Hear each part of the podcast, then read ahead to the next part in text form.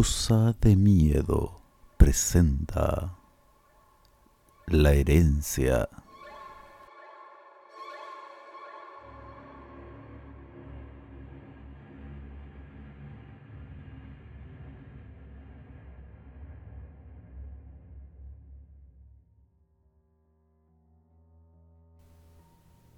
Vieron llegar al Padre por el camino de siempre, y como siempre, acompañado por ese sujeto extraño, el que vestía infaltablemente de negro, con un sombrero que le oscurecía el rostro de día o de noche, y cuya existencia todos se empeñaban en ignorar.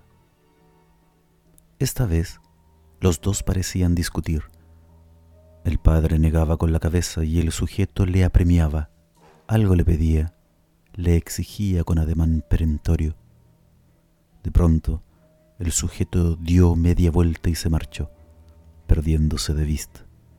Algunos dicen un poco antes del recodo.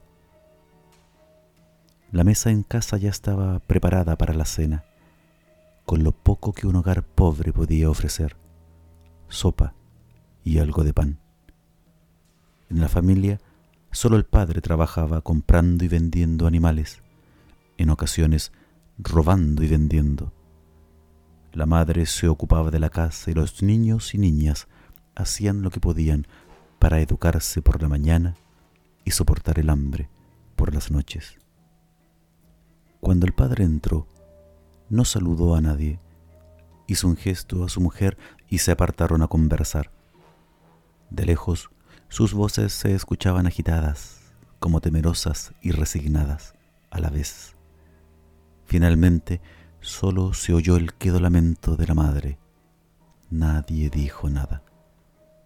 A medianoche, cuando la falta de electricidad obligaba a todos a permanecer en sus camas, se produjo un gran alboroto en el comedor, gritos y ruido de forcejeos.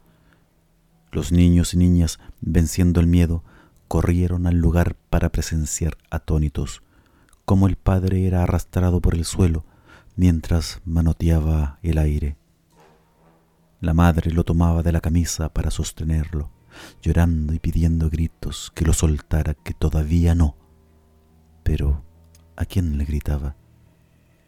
Nadie podía ver al responsable, aun cuando el padre era ciertamente arrastrado por el suelo en actitud grotesca el rostro desfigurado por el espanto, los brazos intentando sujetarse de cualquier cosa y una pierna levantada.